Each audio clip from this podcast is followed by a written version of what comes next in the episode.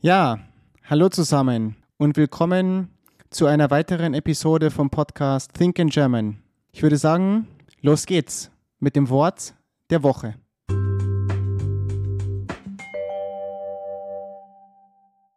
In der heutigen Episode geht es um das Wort die Naschkatze.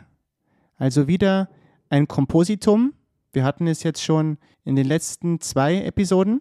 Und bei diesem Kompositum hat man die Wörter nasch, das kommt vom Verb naschen, und die Katze. Naschen bedeutet Süßes oder Süßigkeiten zu essen. Und die Naschkatze bezeichnet eine Person, die gerne und viel nascht. Also die gerne und viel Süßes und Süßigkeiten isst. Und hier vielleicht eine extra Information. Manche von euch kennen sicher den Naschmarkt in Wien. Und zwar ist das ein großer Markt in der Innenstadt von Wien. Und man sagt, dass dieser Markt den Namen bekommen hat, inspiriert von den dort erhältlichen Süßigkeiten.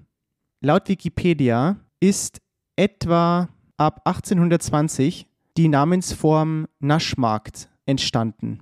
Und ab 1905 wurde der Name auch offiziell.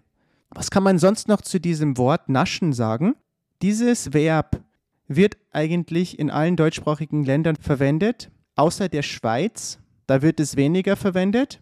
Und man hat statt naschen noch andere Formen. Zum Beispiel wird in Süddeutschland das Verb schlecken verwendet. Übrigens auch in einigen Teilen Österreichs und auch in einigen Teilen der Schweiz. Außerdem bestehen andere Varianten wie Schnausen an der Mosel oder in der Westschweiz und die interessante Variante Schnabulieren in einigen Teilen Deutschlands und auch der Schweiz und in Österreich verwendet. Ja, es gibt andere Varianten wie Schlickern, Schnuppen, Schneeken, Schnösern, aber da will ich jetzt nicht genauer drauf eingehen. Nur, dass euch im Klaren ist, es gibt sehr viele regionale Varianten für diesen Ausdruck. Okay, das war es mit dem Wort der Woche und es geht weiter mit der Redewendung der Woche. Los geht's!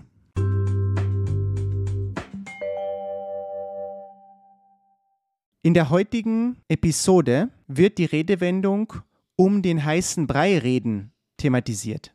Was bedeutet es, wenn man sagt, um den heißen Brei reden?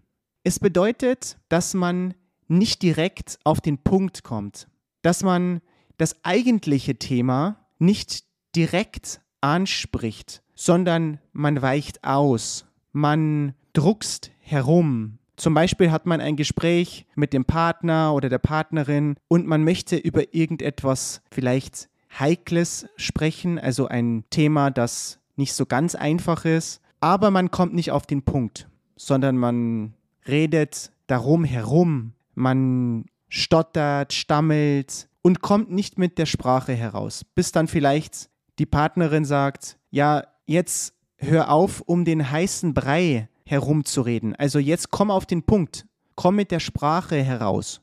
Ja, ich hoffe, es ist klar geworden. Es ist eine umgangssprachliche Redewendung und sie wird ziemlich häufig verwendet. Vielleicht noch ganz kurz zur Entstehung dieser Redewendung.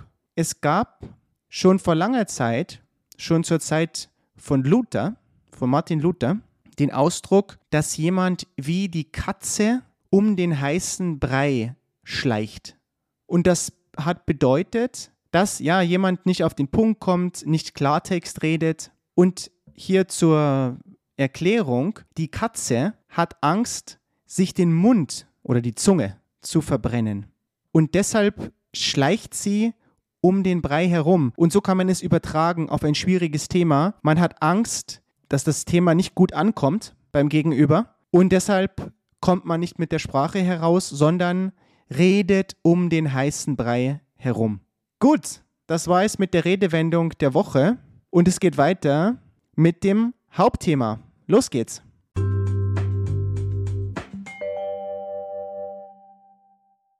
In der letzten Episode ging es darum, was typisch deutsch ist, beziehungsweise was von Menschen gedacht wird, was typisch deutsch ist. Und heute soll es ein bisschen weiter darum gehen und vor allen Dingen auch darum, wie Deutsche im Arbeitsleben auftreten. Und hier gibt es ein sehr interessantes Buch, aus dem ich einiges zitieren möchte. Und zwar heißt es Die Deutschen, wir Deutsche von Silvia Schroll-Machel. Zunächst einmal spricht sie davon, dass Deutsche sehr sachorientiert sind. Das bedeutet, sie sind auf die Sache oder den Gegenstand orientiert und die persönlichen Meinungen, Vorlieben oder Emotionen werden oftmals ausgeblendet. Es geht um eine objektive Meinungsäußerung oftmals. Man versucht, dass man die Arbeit in den Vordergrund stellt und die Beziehung zu den Kollegen wird in erster Linie über die Arbeit definiert. Im Businessgespräch sind Deutsche oftmals zielstrebig. Also sie versuchen auf den Punkt zu kommen und nicht lange um den heißen Brei zu reden. Smalltalk wird manchmal als Zeitverschwendung empfunden. Man bevorzugt nicht abzuschweifen, sondern möglichst schnell auf den Punkt zu kommen. Und das merkt man auch in der Alltagskommunikation. Da haben oftmals Sachthemen Priorität. Also man bevorzugt, über Themen objektiv zu sprechen und nicht unbedingt so emotional. Die Emotionen werden häufig kontrolliert und das wird von Menschen aus anderen personenorientierten Kulturkreisen manchmal als langweilig empfunden. Dann könnte man auch hier bemerken, dass so Stereotype wie Kälte oder Unnahbarkeit, manchmal sogar Arroganz oder Aggressivität entstehen bzw. empfunden werden gegenüber Deutschen. Und ihr Verhalten wird manchmal als rüde wahrgenommen. Jedoch sollte man, wie gesagt, verstehen, dass in Deutschland eine Sachorientierung oftmals im Vordergrund steht. Außerdem ist ein wichtiges Thema die Differenzierung nach Distanz. In Deutschland wird grundsätzlich sehr stark differenziert zwischen dem Du und dem Sie, zwischen dem informellen und dem formellen, zwischen dem privaten und dem beruflichen. Zum Beispiel hat man einen komplett anderen Umgang zwischen Fremden oder mit Fremden und mit bekannten Kollegen beziehungsweise dann mit Freunden. Der Umgang mit Fremden ist generell ziemlich reserviert und neutral. Kontakt wird eigentlich hauptsächlich dann aufgenommen, wenn man einen Grund dafür hat, die Person anzusprechen. Zwischen Kollegen und Bekannten ändert sich das Ganze ein bisschen. Die Reserviertheit geht ein wenig zurück, aber es gibt noch keine große Emotionalität, keine besondere Gefühlstiefe und Fragen zum Privatleben sind manchmal unangebracht. Also sie sind nicht so gern gesehen. Sie, man versucht, sich auf Dinge zu beschränken, die nicht so privat sind. Und jetzt kommen wir zu einer neuen Kategorie, zu einer anderen Kategorie und das ist der Umgang mit guten Bekannten bzw. Freunden. Hier ändert sich eigentlich alles komplett. Also man verwendet auf jeden Fall das Du, man geht weg vom Sie und jetzt wird auch die Persönlichkeit offenbart. Also Einstellungen werden angesprochen, Haltungen kommen zur Sprache, werden gezeigt und es gibt eine Beziehungsorientierung. Es wird Hilfsbereitschaft gezeigt und Emotionalität. Bei der Freundschaft wird es natürlich noch stärker. Sie ist emotional motiviert. Es wird eine Vertrauensbeziehung aufgebaut und die Beziehung beruht ausschließlich auf Sympathie.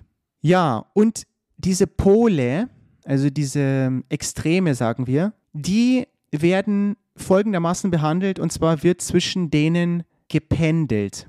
Das bedeutet, Menschen, die in Deutschland aufgewachsen sind, sind grundsätzlich gut in der Lage, dass sie zwischen diesen Polen gut umschalten können. Also sie können von, vom Umgang mit Fremden, ja, ziemlich differenziert wechseln zum Umgang mit Freunden oder Bekannten. Es ist klar abgegrenzt, klar differenziert.